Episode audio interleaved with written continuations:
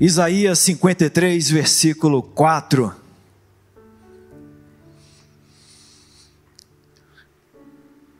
A mídia vai colocar aí e deixa aí.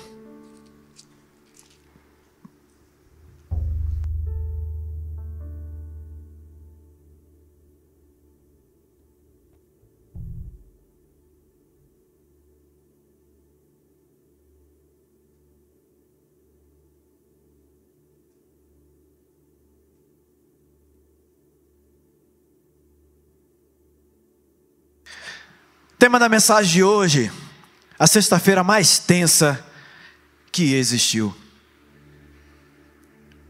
Todos nós temos uma história de vida.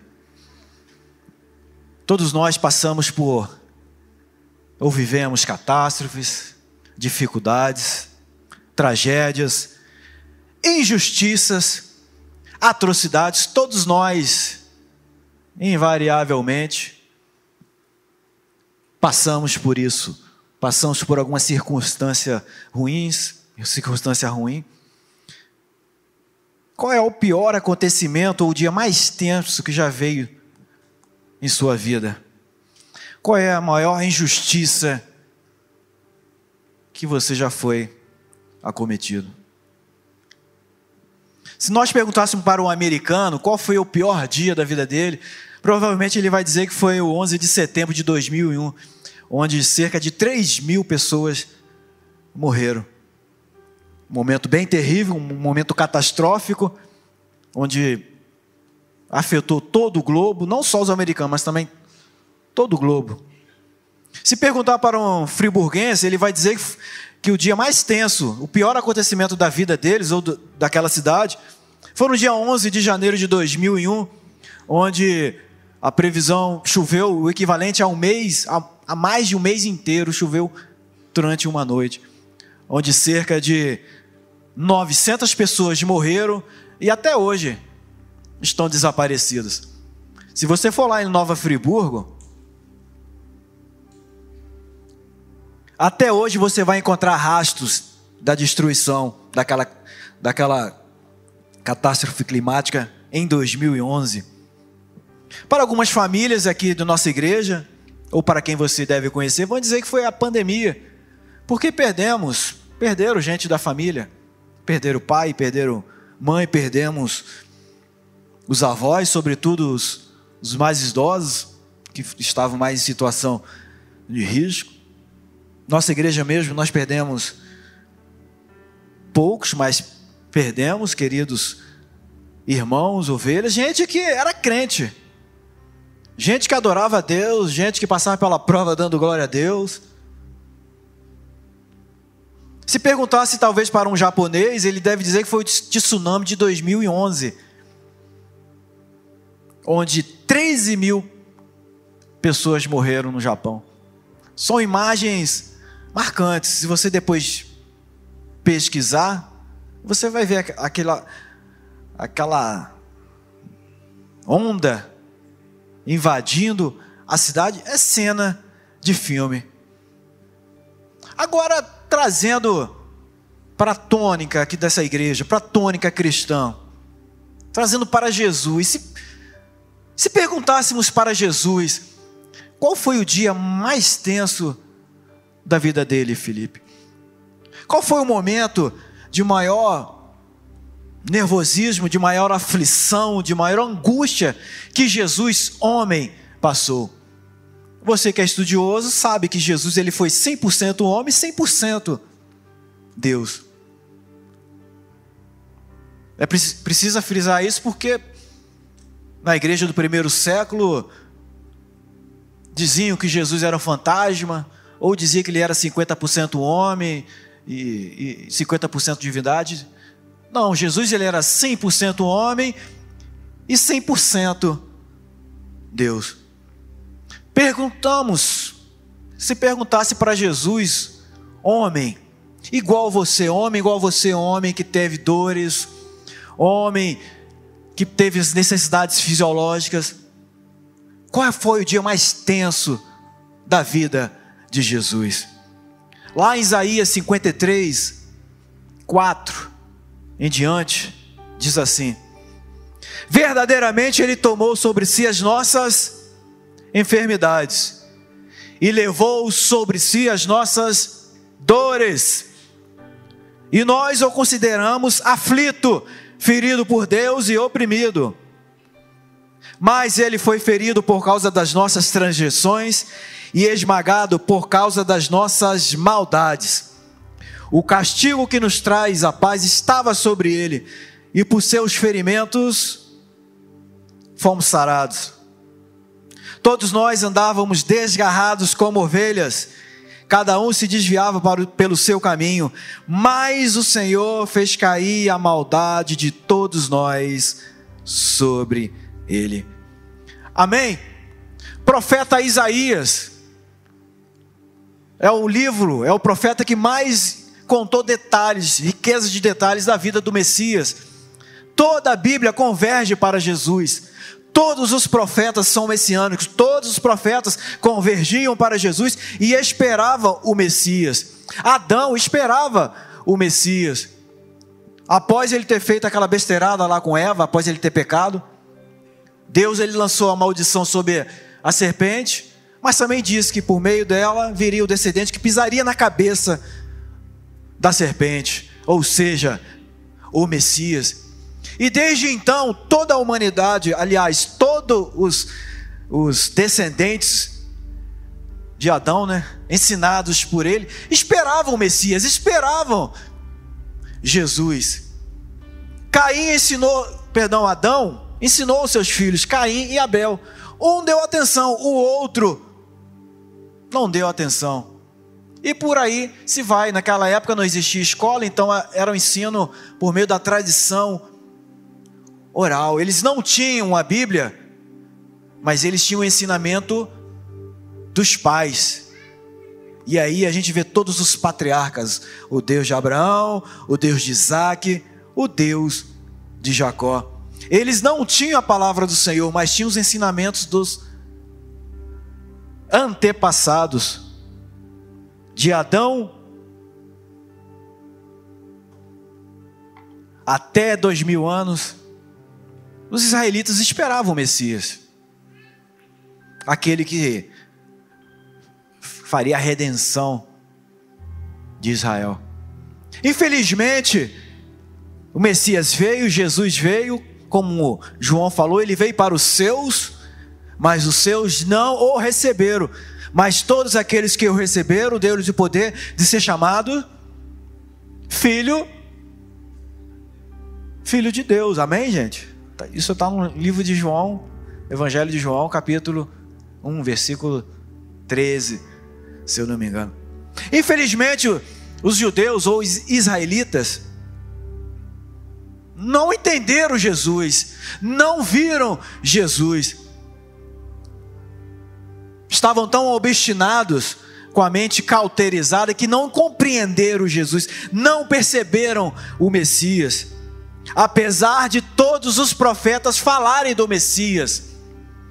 O livro de Daniel, capítulo 9, versículo 24 e 25, o, o profeta Daniel ele diz exatamente quando que o Messias pisaria em Jerusalém. Em Daniel 9, 24 diz que após o decreto para a reconstrução do templo, passariam-se 69 semanas até a entrada do Messias, até a entrada do Redentor. Obviamente que as semanas são de anos e o ano bíblico não é o, não é o nosso calendário é, juliano, o ano bíblico é de 360 dias. E quando você multiplica 69, como diz o profeta Daniel, vezes 7, você vai encontrar 483 anos, exatamente desde quando é, houve a, a, o decreto para edificação do templo, desde este dia até a entrada de, de Jesus em Jerusalém, dão exatos 483 anos. Infelizmente, os judeus, os israelitas, não conseguiram compreender isso. Até porque, para, se você pegar um livro dos judeus, Daniel não é tido como um profeta. Amém? Daniel ele, ele é tido como um livro histórico e não profético. Daí você já percebe o quanto que o homem paga, o quanto que o homem erra, não dá devida atenção à Bíblia, não ler a Bíblia, não compreender a Bíblia, não estudar a Bíblia. Todas as vezes, todas as vezes que nós não nos debruçamos diante da Bíblia, a gente perde bênçãos. Jesus veio, entrou em Jerusalém e os judeus não se atentaram quanto a isso. No livro de Isaías 53, deixa aberto aí, Isaías 53, versículo 2. Jesus nasceu de uma virgem, cumprindo a profecia de, de Isaías, cresceu, nada se sabe acerca de Jesus, a Bíblia não fala nada acerca de Jesus, desde, desde o bar de Mitzvah até os seus 30 anos, quando ele começou a sua vida ministerial. Jesus, ele foi uma criança como qualquer um de nós, dotada de extrema sabedoria. Mas ele não se valeu do poder dele em nenhum momento da, da, da juventude dele até os seus 30 anos. No livro de Isaías 53, versículo 2 diz assim: Ele cresceu diante dele como um broto tenro e como uma raiz saída de uma terra seca. Ele não tinha qualquer beleza ou majestade que nos atraísse. Nada havia em sua aparência para que o desejássemos. Pula por três foi desprezado e rejeitado pelos homens, um homem de dores e experimentado no sofrimento, como alguém de quem os homens esconde o rosto, foi desprezado e nós não tínhamos em estima. Jesus ele cresceu numa família pobre, Maria era pobre, José era um carpinteiro. Então Jesus ele também, por tradição, provavelmente ele também seguiu a profissão do pai, a profissão de carpinteiro. Então ele trabalhou. Você vê que nos, nos evangelhos nada se fala em José após o nascimento de Jesus. Por quê? Provavelmente José morreu e quem é que teve que assumir toda a tarefa de casa? Quem é que, como filho mais velho, porque Maria, após Jesus, teve outros filhos, quem teve que assumir toda a tarefa de casa, trabalhar para sustentar a família? Jesus. Foi homem comum, como qualquer um de nós, pobre, trabalhador. Jesus ele cumpriu mais de 300 profecias. O livro de Isaías é o que fala mais, mas em todo o Antigo Testamento a Bíblia fala acerca do Messias. Como que viria o Messias? Descendente de Abraão, descendente de Isaac, descendente de Jacó, raiz de José, descendente de Davi. Teologicamente, o, ministério de Jesus ele, ele é dividido em quatro partes. O primeiro ano, o ano inicial, o segundo ano da popularidade, o terceiro ano da oposição e a semana final, a última semana de Cristo aqui na terra. Jesus nasceu em Belém, viveu em Nazaré, cresceu em Nazaré, e foi ter a vida ministerial lá no norte de Israel, em Cafarnaum. Ele falou que o filho do homem não tem onde reclinar a cabeça. Entende-se que ele viveu juntamente com na casa de Pedro, da casa da, juntamente com a sogra também de, da família de Pedro apesar de, do pai dele ser o dono da prata e do ouro, mas Jesus ele foi pobre. Iniciou sua vida ministerial, vide a mim todos estáis cansados, sobrecarregados, eu vos aliviarei. Na, em Caná Galiléia ele faz o seu primeiro milagre. Maria, provavelmente, Fabiano, sabia de toda a história. Eu, podemos imaginar aqui Jesus e Maria conversando, Maria e Jesus conversando, ele contando como que seria a vida ministerial dele. Mamãe, eu, o filho do homem veio cumprir o que está escrito em Isaías 61. O Espírito do Senhor está sobre mim para operar, para curar, libertar os cativos, libertar os, os oprimidos, o povo que andava em trevas, viu uma grande luz. Por isso que lá em Caná da Galiléia, quando acaba o vinho, um momento bem vergonhoso para os noivos, Maria chega para Jesus e diz: Acabou o vinho. E Jesus dá aquela resposta que todos nós conhecemos: O que eu tenho a ver com isso? E ali na, na série de, de shows, é, a, até uma encenação de Jesus, de Maria apelando para Jesus: Por favor, faça um milagre. E desde então foi um milagre atrás do outro. Todos aqueles que foram até Jesus receberam milagres, até os ingratos.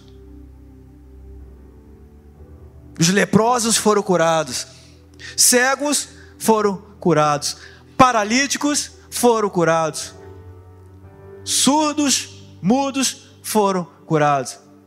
Milagres atrás de milagres. E quando ocorre algo espetacular no meio do povo, o que, que acontece com o próprio povo? Dizem que notícia ruim corre rápido, né? mas notícia boa também corre rápido. Há um homem lá no norte de Israel, lá na Galileia, dizem que ele é profeta, dizem que ele é filho de Deus, que está fazendo um monte de milagres.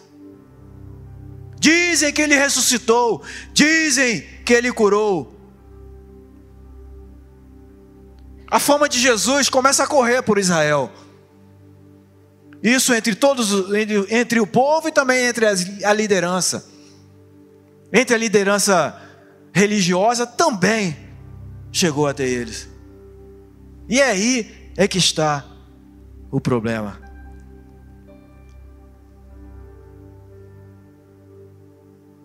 Jesus ele agradou aqueles que, tem, que estavam com sede e fome dele, mas também desagradou aos líderes religiosos. O judaísmo naquela época já estava corrompido. Dois líderes, Aná e Caifás, dois sumos sacerdotes. Já havia um cambalacho ali entre os líderes judeus e o governo romano. Até que Jesus, no primeiro ano, começa a fazer milagres, começa a correr em Israel. No segundo ano, continua no, sua vida ministerial, pregando o reino de Deus. O reino de Deus chegou. Arrependei-vos, porque o reino de Deus chegou. Se João Batista falava para que eu arrependei-vos, porque é chegado o reino de Deus, Jesus pregou: arrependei-vos, porque chegou o reino de Deus. Arrependei-vos, arrependei-vos. Vinde a mim, todos estáis cansados, sobrecarregados, e eu vos aliviarei. Bem-aventurados que choram, bem-aventurados que têm fome e sede de justiça. Jesus começou a pregar o reino de Deus. E infelizmente, quem esperava um Messias guerreiro, um Messias que iria contra-atacar Roma, os imperadores, os soldados, ia mudar aquilo tudo ali, se decepcionou com Jesus. Eles estavam acostumados com o quê? Com Gideão, com a história de Gideão, que foi lá e guerreou, com a história de Jefté, que foi lá e guerreou, com a história de Davi, que até hoje, dos maiores reis de Israel. O povo estava acostumado com isso. E vem Jesus e prega uma transformação, não plena na sociedade, mas uma uma transformação no interior. E Jesus ele avisava: olha, o filho do homem será entregue nas mãos dos líderes religiosos. O filho do homem será entregue nas mãos de homens maus. Vão triturar, vão me triturar e vão me matar, para que se cumprisse a profecia. Pedro, daquele jeito impulsivo, chama Jesus no canto: Jesus, para com isso. O Senhor é rei, o Senhor é todo-poderoso, o Senhor pode todas as coisas. Pedro, imagina, impulsivo, empolgado, andou sobre o mar, viu Jesus mandar a tempestade sossegar, acalmar o mar. Os discípulos, extasiados com aquilo, dizem: Quem é esse que até o mar manda sossegar? Pedro chama Jesus no canto: Jesus, para com isso. Isso nunca vai acontecer. Jesus dá aquela resposta fulminante para Pedro: para trás de mim, Satanás, porque você só pensa como ser humano, mas não pensa como Deus. Ao terceiro, no terceiro ano de Jesus aqui na terra, ele continua sua vida ministerial, operando, falando de salvação, falando de arrependimento, falando de transformação, operando inúmeras e inúmeras curas. Tanto que João fala que Jesus fez tanta, tantas coisas, tantos milagres, tantos prodígios, que se escrevesse não nem se daria em um livro. E ao final do terceiro ano, chegamos a uma fatídica semana. Aqui Jesus, a última semana de Jesus aqui na terra. A última semana da vida ministerial de Jesus, 100% homem, 100% Deus, aqui na terra. Aquilo que deveria ser glória se tornou em um momento de terrível aflição. No livro de Zacarias, capítulo 9, versículo 9, diz: Alegra-te, exulta, Jerusalém, o teu rei vem humilde, montado em um jumentinho. Há dois mil anos, em um domingo como esse nosso aqui, Jesus entra em Jerusalém, montado em jumentinho. A cidade estava em festa, a cidade estava agitada. Era na semana da Páscoa. Jesus manda os seus discípulos à frente. Vá na casa de fulano, lá tem um, um burrinho Diga que o mestre precisa desse burrinho. E os discípulos obedecem e vão lá, pegam o burrinho. Jesus monta no burrinho e entra em Jerusalém. Na sua Bíblia deve estar escrita a entrada triunfal de Jesus em Jerusalém. A multidão na frente, a multidão atrás, começa a gritar: Bendito o Rei que vem em nome do Senhor, paz no céu e glória nas alturas. O povo estava alvoroçado com aquela situação ali. Quem é esse que está entrando em cima de um jumentinho? Ora, dizem que é Jesus que ressuscitou Lázaro, que opera um monte de milagres, que opera um monte de prodígios. Na multidão existiam discípulos Existiam também aqueles que queriam ter um relacionamento, ter uma proximidade com Jesus, mas também tinha a multidão, pessoas, espectadores. Pessoas ali aglomerados só para fazer número. Já que todo mundo está indo, eu também vou. Não é isso que o povo faz? Se o povo está indo para lá, se, se o evento é para lá, o povo não quer nem saber. É lá que está dando ibope, é, é lá que está dando likes. Então eu vou seguir esse caminho. E o povo começa a, a glorificar ali Jesus. Bendito Rei que vem em nome do Senhor, paz no céu e glória nas alturas. Numa segunda-feira, Jesus vai ao templo e purifica o templo. Um local que deveria ser para glorificar o nome do Senhor, estava uma bagunça, estava um, um mercado terrível. Na sua Bíblia está escrito que Jesus vai ao templo e vira tudo lá. Expulsa os vendilhões, vira as mesas. Por que, que Jesus fez isso? Quando Jesus ele fez isso, ele arrumou encrenca com os donos desse comércio. Era semana de Páscoa, e na Páscoa você sabe que tem que levar um sacrifício para o templo. Tinha que levar uma ovelha, os mais pobres tinham que levar uma pomba, os mais pobrinhos ainda tinham que levar farinha para sacrifício.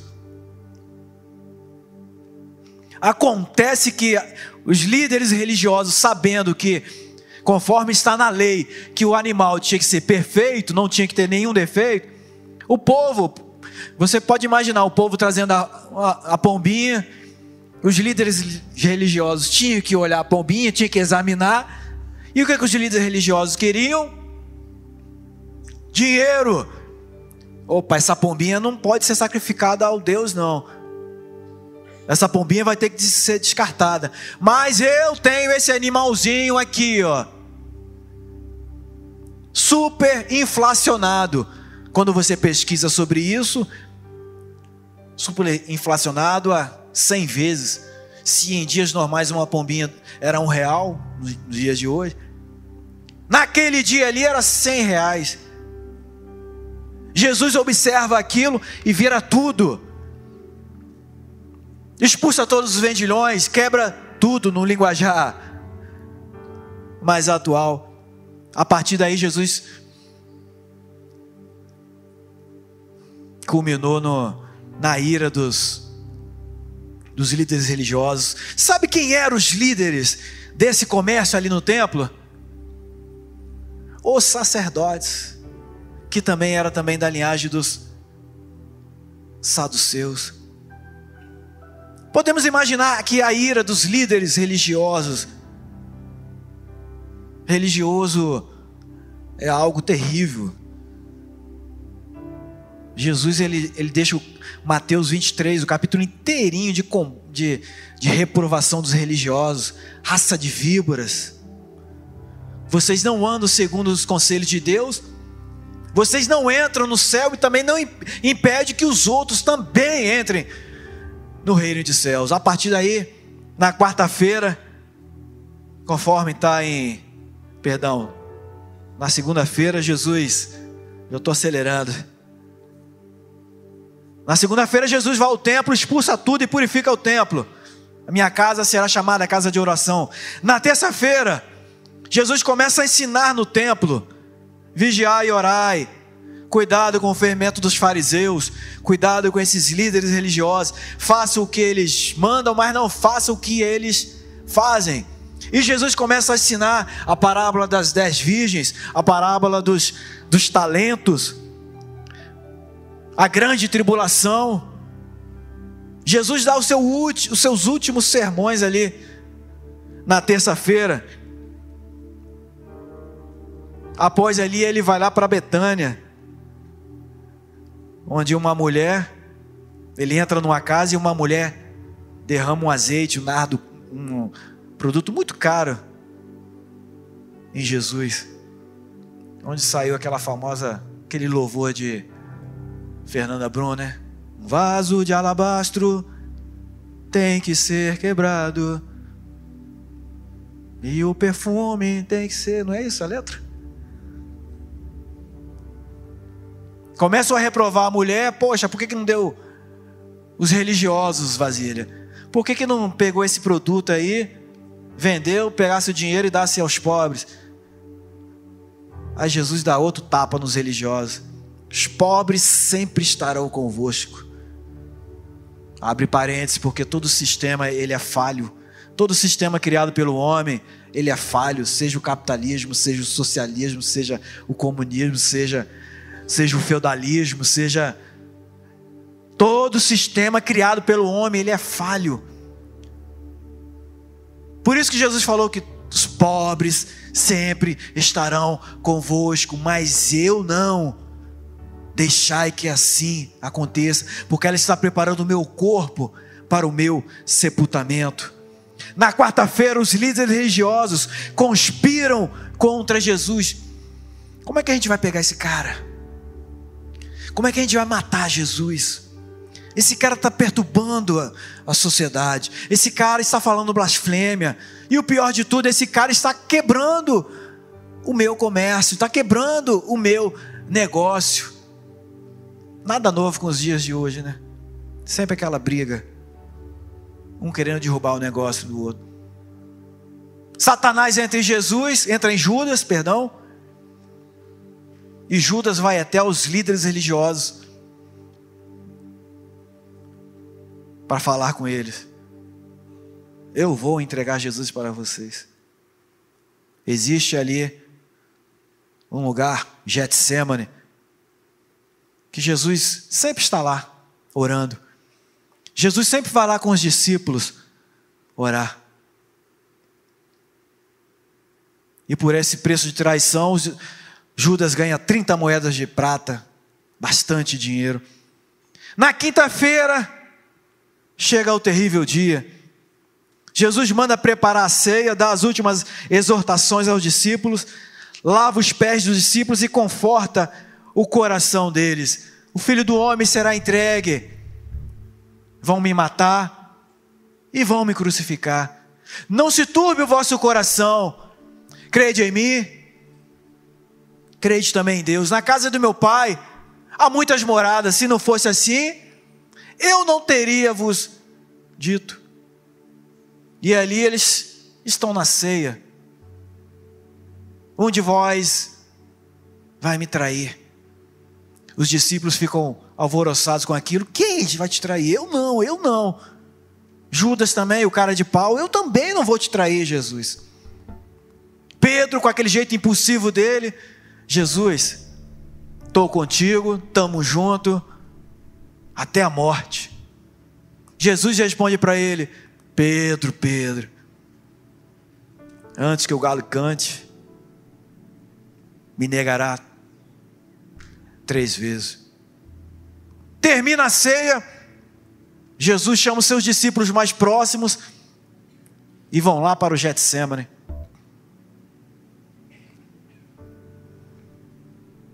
Ficai aqui, discípulos, eu vou ali orar.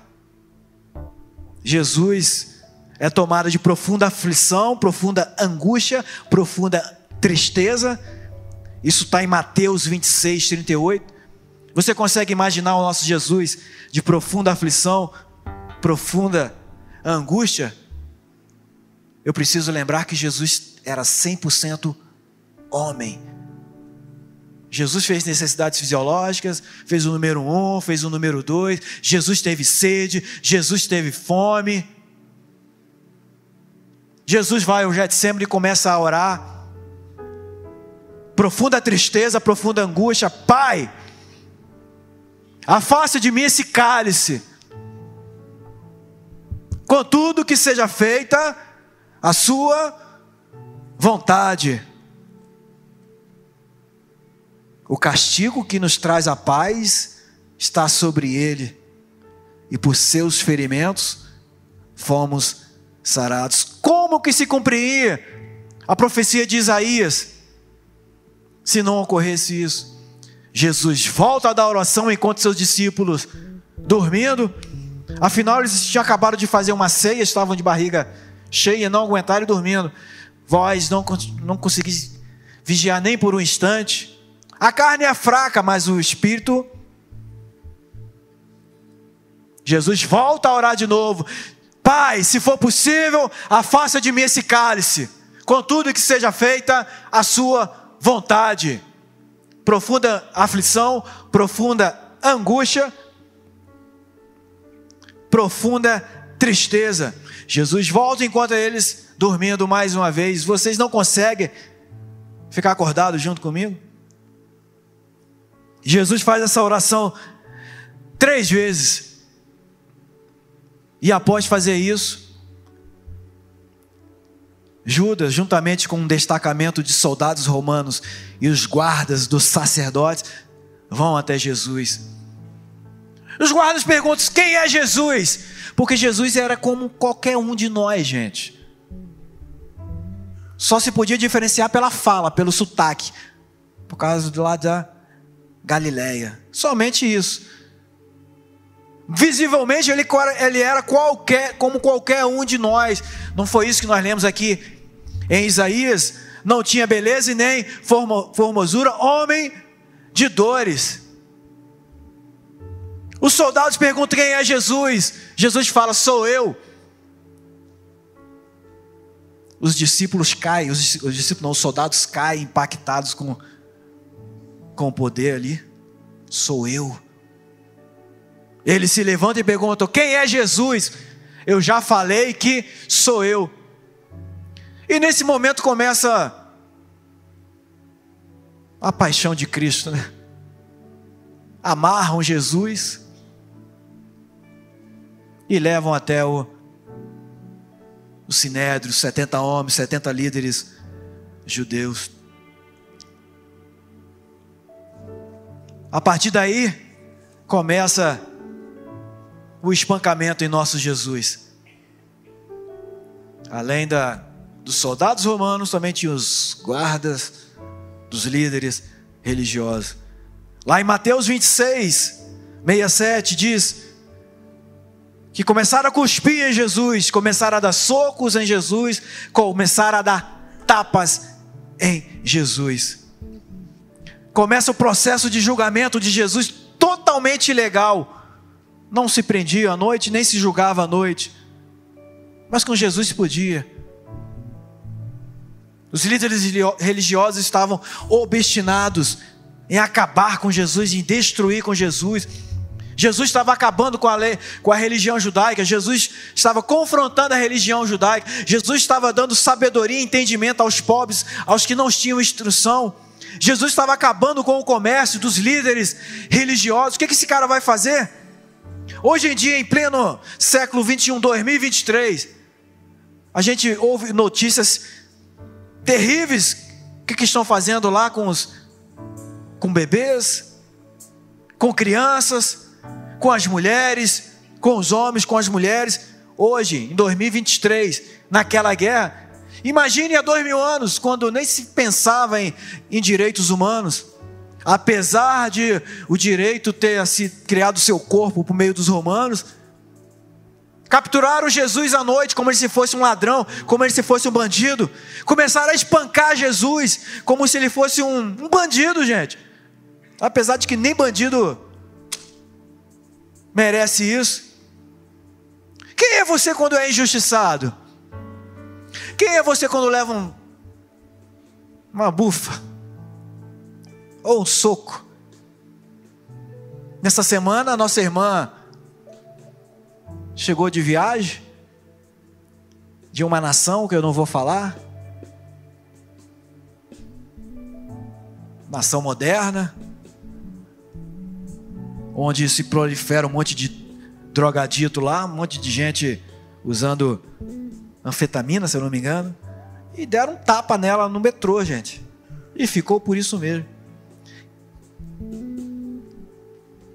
Pegaram o nosso Jesus e bateram nele, cuspiram nele, deram tapa nele. Ele amarrado. O que, que ele poderia fazer? Nada. Mas o profeta Isaías falou que ele foi levado como ovelha muda.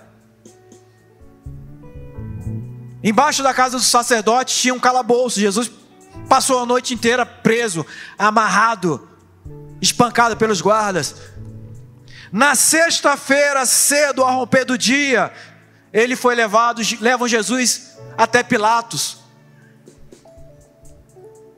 Logo cedo, Jerusalém estava alvoroçada. Pilatos olha para aquilo e o que está acontecendo aí? Esse homem diz que ele cometeu um crime pela lei judaica. Ele disse que é Deus. Imaginemos Pilatos. Pô, Domingo passado vocês estavam recebendo esse homem com glória. Hoje vocês querem. Hoje vocês esmagam esse, esse homem. Ele não é o rei de vocês? Não, o nosso rei é César, os líderes religiosos. Pilatos chama Jesus. Cara, que história é essa? Estão te acusando disso, você não vai falar nada. Jesus permanece mudo. Pilatos volta para falar com a multidão, volta para falar com os líderes religiosos. Não vejo crime algum em Jesus. Mas eles estavam obstinados em acabar com Jesus, em destruir Jesus, em matar Jesus. Esse cara é digno de morte. Pilatos, na intenção de apaziguar, mandou açoitar, espancar, flagelar Jesus. Isso está em, em João 19, capítulo. João, capítulo 19, versículo 1, está na sua Bíblia. E Pilatos mandou, algumas versões dizem açoitar, outros dizem espancar, outros dizem flagelar. E aí começa o terrível momento de Jesus. Os romanos, os soldados romanos, eles, tinham expertise em tortura.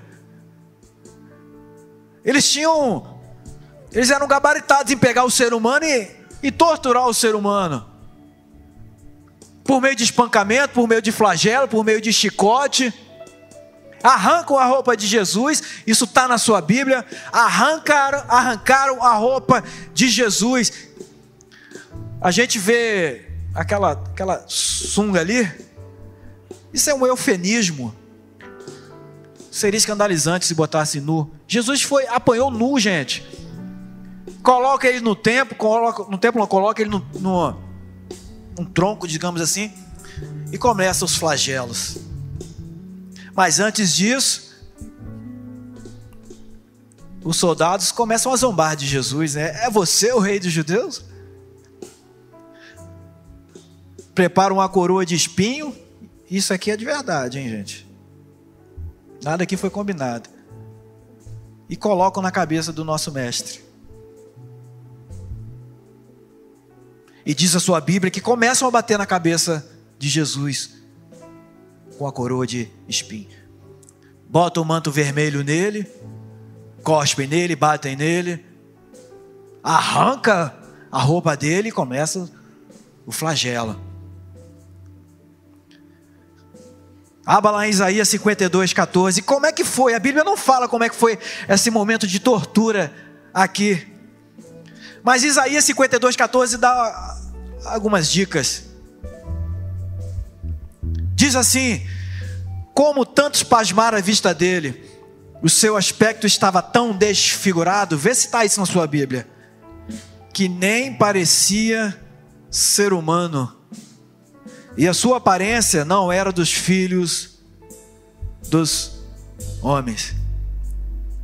Isaías 53, 7 diz: ele foi oprimido e afligido, mas não abriu a boca, como o cordeiro que é levado ao matador e como ovelha muda diante dos seus tosqueadores. Ele não abriu a boca, foi levado por juiz opressor e a sua descendência, quem a considerou? Pois ele foi tirado da terra dos viventes, ferido por causa da transgressão do meu povo. Aí você pesquisa sobre os modos de açoitamentos dos romanos. Uma delas é pegar o chicote, na ponta do chicote, botar chumbo ou então ferro e osso, perdão, chumbo e osso. E começa o flagelo em Jesus. Era uma quarentena. Mas ah, não havia juízo de garantia. Não havia ministério público. Não havia direitos humanos ali. Quando chegava em 39, para. Vira Jesus, porque Isaías diz que Jesus deu a face dele. E começa de novo o flagelo em nosso Jesus. Você vai no, History Channel e você vê que tentaram, simularam ali como é que foi o flagelo de Jesus. Mas obviamente pegaram um corpo de um, de um animal morto, né? E obviamente não tinha sangue. E você vê os rasgos. Imagine o nosso Cristo todo ensanguentado. Coloca a roupa em Jesus, leva até Pilatos. Eis aqui todo torturado. Vocês querem que eu solte Jesus? A população grita: solta Barrabás e crucifica Jesus. Pilatos manda vir água, dá um dia omisso, eu lavo as minhas mãos. E nesse momento, Jesus é, leva até, caminha até o Golta, lugar de caveira. Pega um travessão, não era cruz, isso é tradição cristã. Estima-se que pesava 50 quilos aquele travessão. Jesus já estava tão combalido que não aguentou levar um travessão, teve que pegar um, um certo sirineu para levar até a cruz, cerca de 600 metros. Isso era meio-dia, chega meio-dia, começa a, a crucificar Jesus. A cruz era para Barrabás, mas o povo preferiu soltar Barrabás. Deita Jesus na cruz, 20 centímetros de prego em uma mão, 20 centímetros de prego em outra mão, prego nos pés.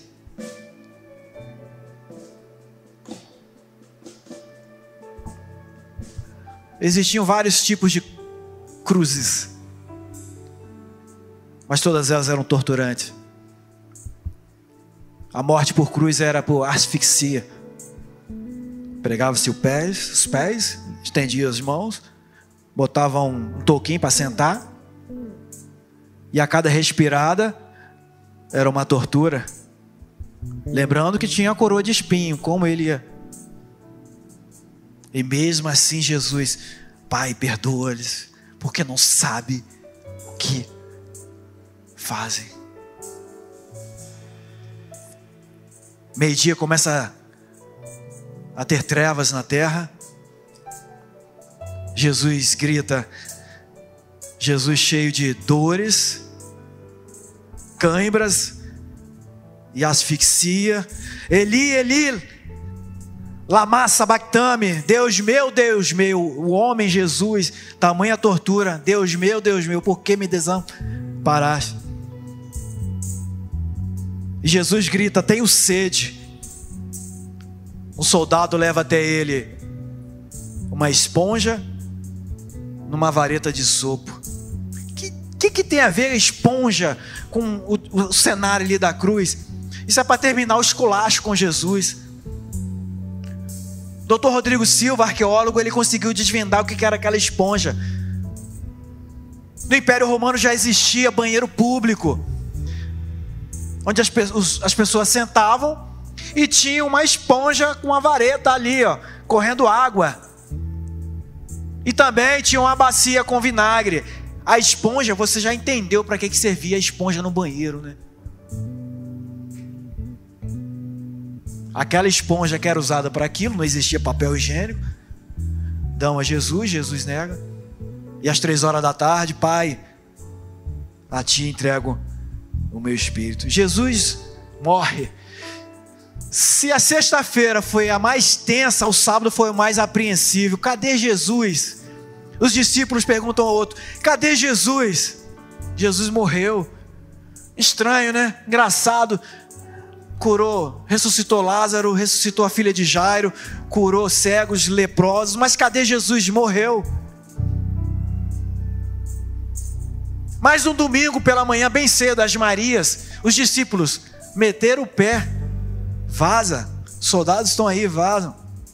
Para se cumprir o que está escrito em, em Zacarias: ferirei o pastor, dispersarei as ovelhas.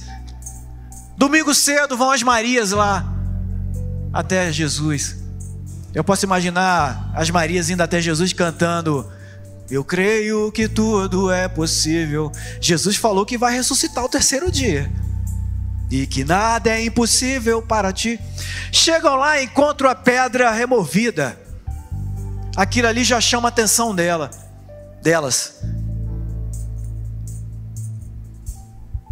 E ao, e ao chegar mais próximo, um anjo chega para elas e diz: Por que procurais entre os mortos aquele que está vivo? Uh! Por que procurar entre os mortos aquele que vive e reina para todo sempre. Posso imaginar as Marias cantando aquele outro louvor, mas a cruz não conseguiu vencer o autor da minha vida. Aleluia, Cristo reviveu entre nós e outra vez. Coloque-se de pé, igreja.